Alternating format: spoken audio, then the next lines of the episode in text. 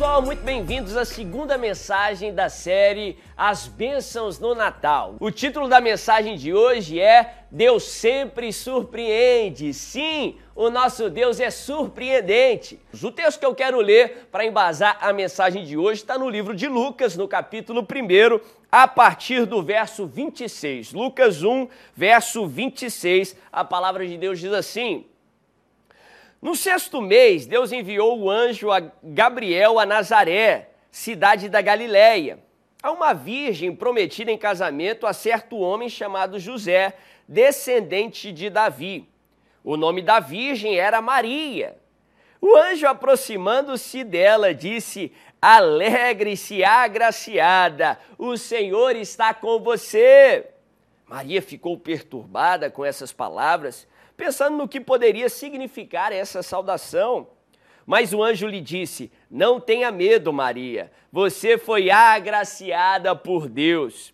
Você ficará grávida e dará à luz um filho, e lhe porá o nome de Jesus. Ele será grande e será chamado Filho do Altíssimo. O Senhor Deus lhe dará o trono de seu pai Davi e ele reinará para sempre sobre o povo de Jacó, seu reino jamais terá fim. Perguntou Maria ao anjo: Como acontecerá isso se sou virgem? O anjo respondeu: O Espírito Santo virá sobre você, e o poder do Altíssimo a cobrirá com a sua sombra. Assim, aquele que há de nascer será chamado Santo Filho de Deus. Também Isabel, sua parenta, terá um filho na velhice. Aquela que diziam ser estéreo já está em seu sexto mês de gestação, pois nada é impossível para Deus. Olha que texto tremendo, que texto poderoso. Aprendemos na palavra de Deus que o nosso Deus é surpreendente. O nosso Deus sempre nos surpreende.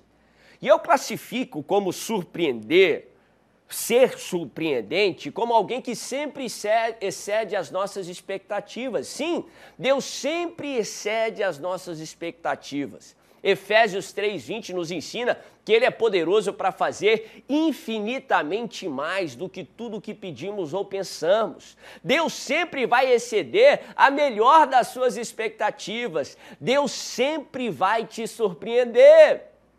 E não tenha medo ou reservas em aceitar, em crer num Deus surpreendente. Não tenha medo das surpresas de Deus, porque aprendemos na palavra de Deus que tudo que Deus faz é para o nosso bem. Tudo que Deus faz é para nos abençoar. Os planos, o propósito do Senhor é para o nosso benefício, é uma bênção para cada um de nós. Jeremias 29, 11 nos ensina que os planos do Senhor são para nos fazer prosperar, são planos de paz e não de mal, planos para nos dar uma esperança e um futuro. Não tenha medo, mas pelo contrário, creia no surpreendente de Deus, ele sempre vai nos surpreender. Ora, o texto que acabamos de ler, a anunciação do anjo Gabriel para Maria, que ela daria luz ao Messias, ao Filho de Deus. Hoje talvez não seja tão surpreendente assim, nós estamos acostumados em ouvir sobre uma virgem que ficou grávida, sobre o rei, o poderoso, o Messias, que veio numa maneira tão frágil, na forma de um bebê que viveu entre nós, aquele que não cometeu pecado, se tornou pecado para que nós nos tornássemos justiça de Deus. Ele viveu, ele testemunhou, ele nos revelou o Pai, ele sofreu, morreu por nós e ressuscitou. Nós nos acostumamos a escutar sobre a história de, do Natal já há muito tempo, há muitos anos. Mas a história do Natal para os personagens ali que vivenciaram ela, foi uma mensagem muito surpreendente. Imagine só o anjo do Senhor aparecendo a uma jovem, a uma adolescente, segundo os estudiosos. Isso já é uma tremenda de uma surpresa. Imagine só, você no seu cotidiano, no seu dia a dia, de repente recebe a visita daquele ser celestial, do anjo do Senhor. E ele vem trazendo uma mensagem de muita responsabilidade. Ele vem falando uma notícia que era até então surpreendente e até assustadora. Uma jovem, uma adolescente, uma virgem que recebe um aviso do Senhor que ela ficaria grávida do Messias. Ela se tornaria mãe do nosso Senhor e Salvador Jesus Cristo aqui na terra uma mensagem muito surpreendente. Uma mensagem até atemorizante, de tal modo que o anjo diz a ela: Não tenha medo, você foi agraciada pelo Pai. Interessante que, que Maria, um ser humano, uma mulher imperfeita, porque todo ser humano é imperfeito, ela pergunta para o anjo como que isso vai acontecer, isso é impossível. Eu, eu tenho um noivo, eu sou prometida em casamento e eu sou virgem.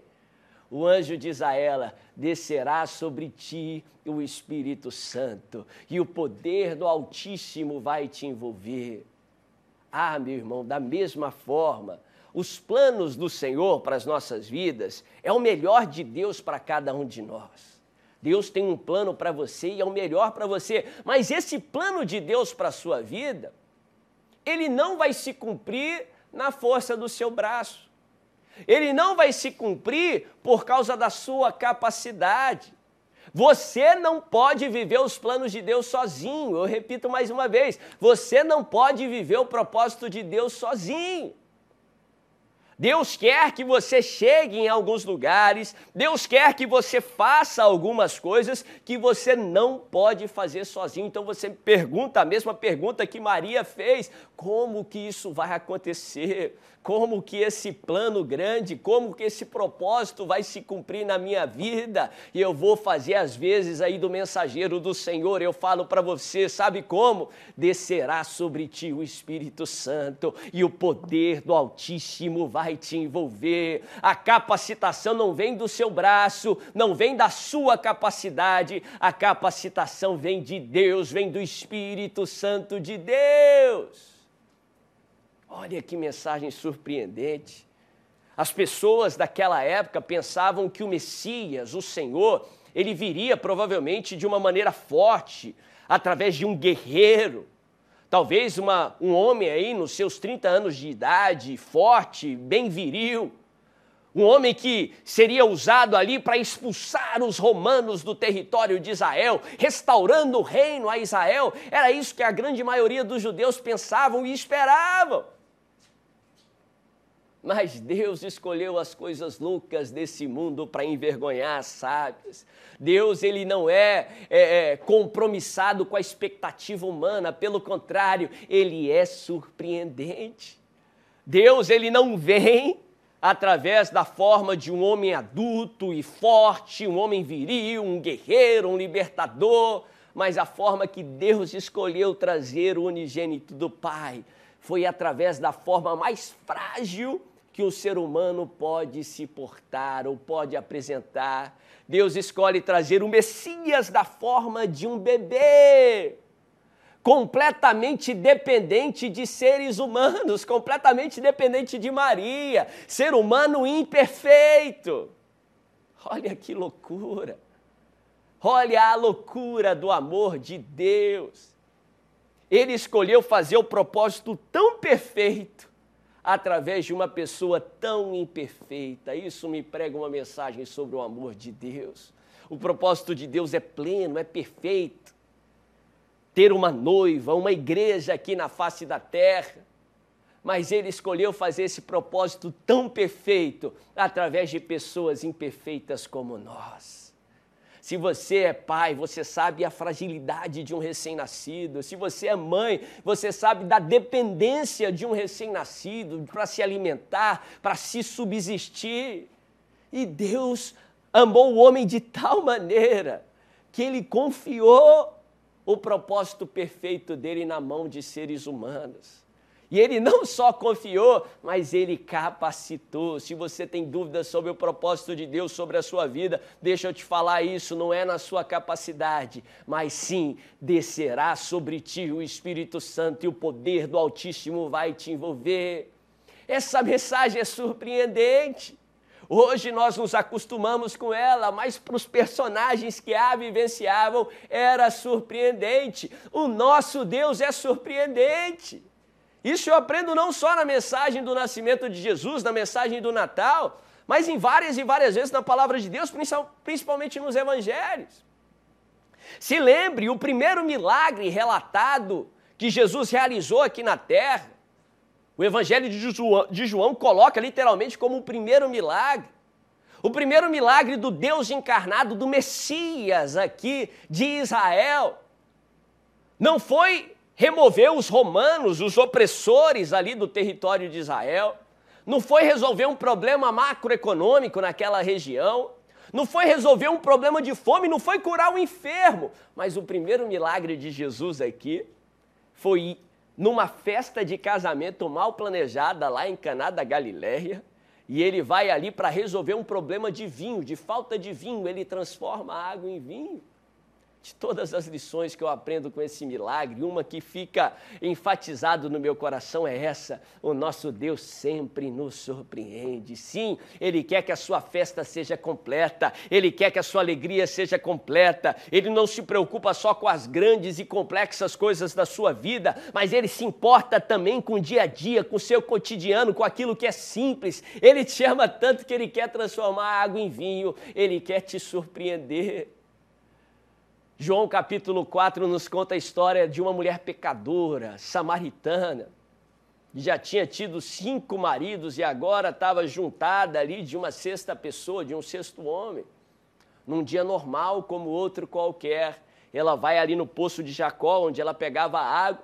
Segundo os estudiosos, ela ia na hora do mais quente do dia para evitar comentários, para evitar conversar com outras pessoas. E naquele dia normal, que não tinha muito o que esperar, aconteceu algo surpreendente. O Messias, o Senhor dos Senhores, o Rei dos Reis estava ali para conversar com ela, para transformar a vida dela. E através de um único encontro com Jesus, aquela que era pecadora, aquela que era rejeitada para aquela sociedade, se transforma numa missionária através do seu testemunho. Não só a sua cidade, mas uma região toda vai encontrar com Jesus. Ah, talvez você não tenha muito para se esperar nesse fim de ano. Talvez você não tenha muito para esperar nesse dia que você está assistindo, nessa noite, nesse momento.